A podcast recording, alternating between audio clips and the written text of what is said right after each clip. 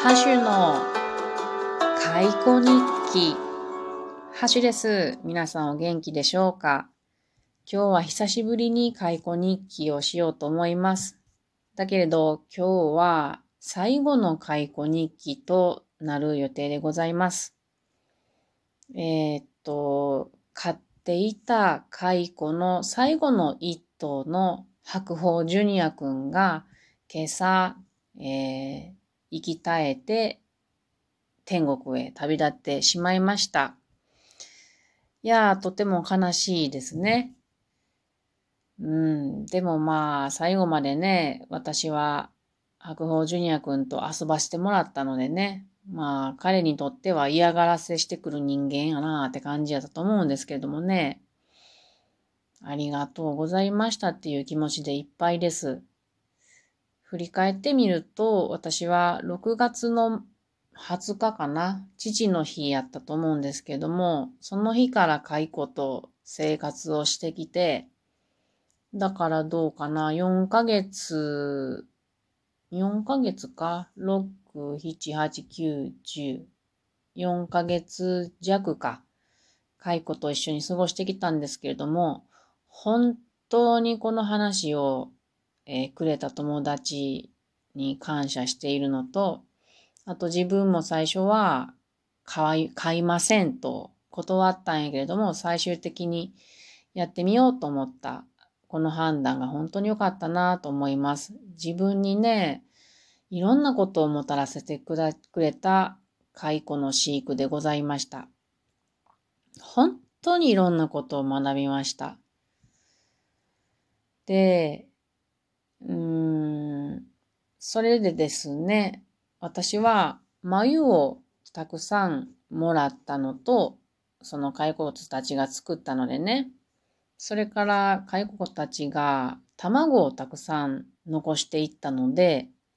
卵がたくさんあるんですよ。1頭につき、まあ400、500ぐらい産むのでね、メスは。私は多分5000近くの卵を持っている状態です。だけれど、そんなに私は育てられるわけでもないので、なるべくこう、チャンスを作ってですね、人に譲っていきたいと思っているわけです。ところが、私は岐阜に来たばかりで、人に会う、会う人がいないんですよね。うん、岐阜に知り合いがいないんですね。身の回りに知り合いがいない。それからその上コロナでなかなか人に会いにくいっていうのもあって、なかなかね、卵をもらってもらうことができません。だけど、今日は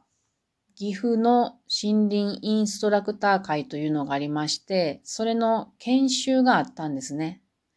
で、たくさん人が集まるわけです。で、私にとってこんな、こんなチャンスは二度とないものでございましたので、これはいいチャンスやから、一応ね、蚕を、卵を譲る準備をしていこうと思ったわけです。皆さん、私はこの岐阜県のこの森林インストラクター会っていうものは、春に一回顔を出しただけなんです。二回目なんですよ。そこにこれをぶっ込んでいく勇気と言ったら結構なものですよ。でも、蚕の命のためにやろうと思いまして、私が準備したものは、私が持っている蚕の成虫の中で一番可愛い写真一枚と、それから眉を一つと、それから卵。これの卵は白鳳くん。初代の白鳳くん、立派な白鳳くんの卵を持ってきました。で、白鳳くんの卵だけは、あの、紙に産ませていないので、スルスルっとこう、取れる、取れるというか、あの、袋に入れることができたんですよ。なので、白鳳くんの卵を選びました。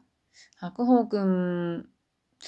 白鳳くんというかメスやったから白鳳ちゃんなんですけれど、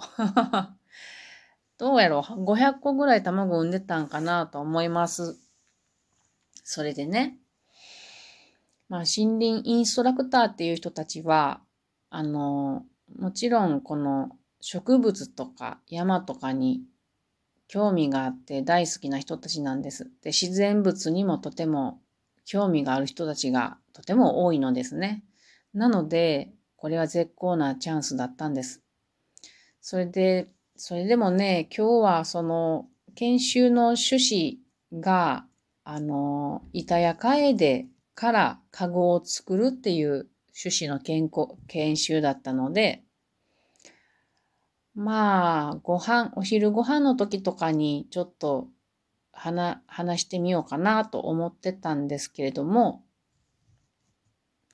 なかなかね、そのチャンス、あの、話す機会もなく過ぎてたんですけども、その、おばら、おは、おばらでね、お腹かごの会が終わるときにですね、あの、このカゴはどんな用途に使われていたのですかというお話の時にですね、その時に、養蚕の、養蚕でできた繭を入れるカゴであるとか、もしくは餌に与えるクワバを入れるカゴとかも作っておりまして、使ってましたっていうお話をしてくださったんですね。で、その時に、今や！と思って 今しかないと思って、その話を、あの、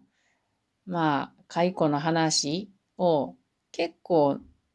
何分かしてくださってた時に、私は自分のカバンをゴソゴソっと開けて それで写真、眉、卵って取り出してですね、で、その話してくださっている方のお話が一段落したと隙を狙って、すいませんって言って、実は私は蚕を飼っていて、蚕にハマっているのですと言って、その一番いい写真をパッと見せながら、眉も見せながら、卵がたくさんできてしまっていて、私はどうしようもできないので、もしご興味のある方、この卵を持って行ってくださって育ててもらえたらとても嬉しいですっていう話をしましたところ、3人の方にね、持ってってもらえることができたんですよ。興味を持ってくださって。それで私はすっごく幸せな気分でした。あの、やっぱり皆さん最初に卵を持ってくけれども、その後どうするのかなって不安だと思います。不安な様子があったんですけれども、まあ、植物の好きな人ならなんとかなるだろうと思っておりまして、私は本当に白鳳くんの子供がね、各地で育ててもらえるんだったら嬉しいなと幸せに思った一日一日でございました。はい。さて、解雇はとりあえず今回はこれで終わりとなりますが、飼う、飼育は終わりとなりますが、これからは糸を紡いで私の装飾品を作りたいと思っています。なので、その様子はまたお届けしていきたいと思います。それから、飼育をしているクワコちゃんがまだいます。クワコが4頭。えー、っと、今、眉の中にいるものが1一匹。あ蚕じゃないから一頭って言わんのやね。クワコは一匹なんやね。はい。眉の中にいるのが一匹と、眉から出したのが三匹います。それで生きているかどうかわからないと思ってたんですけれども、どうやら生きているみたいです。いつも、えっ、と、まっすぐに並べて置いてあるんですけど、飼育箱に。くるんくるん回っている様子で、バラバラになっているので、生きているみたいです。と、なので、えっ、ー、とね、9, 9月の末に、ん ?9 月の何日か忘れましたけど、そろそろ3週間が経ってくるところです。眉を作り出してから。なので、そろそろ、羽化してくるんじゃないかなと思っている状態ですが、一向に動きがありませんので、また動きがあったら、今度は蚕食堂ではなくて、桑子の、うん、タイトルわからんけど、桑子のことで話そうと思います。はい。というわけで今日は、えー、蚕食堂、蚕食堂は YouTube の方や。えー、っと、何やった？蚕日記だ。蚕日記最終回のお話でございました。皆さんももし機会があれば、蚕という可愛らしい生き物を買ってみていただけたらなと思います。ネット上でいくらでもね、蚕の卵を、えー、購入できるとこがあるので、来年の桑の葉っぱが開いてくる頃に買ってみてはいかがかなと思います。はい。それでは皆さん長らく解雇日記を聞いていただいてありがとうございました。では、またいつかどこかで解雇のことでお話ができたらいいなと思います。またね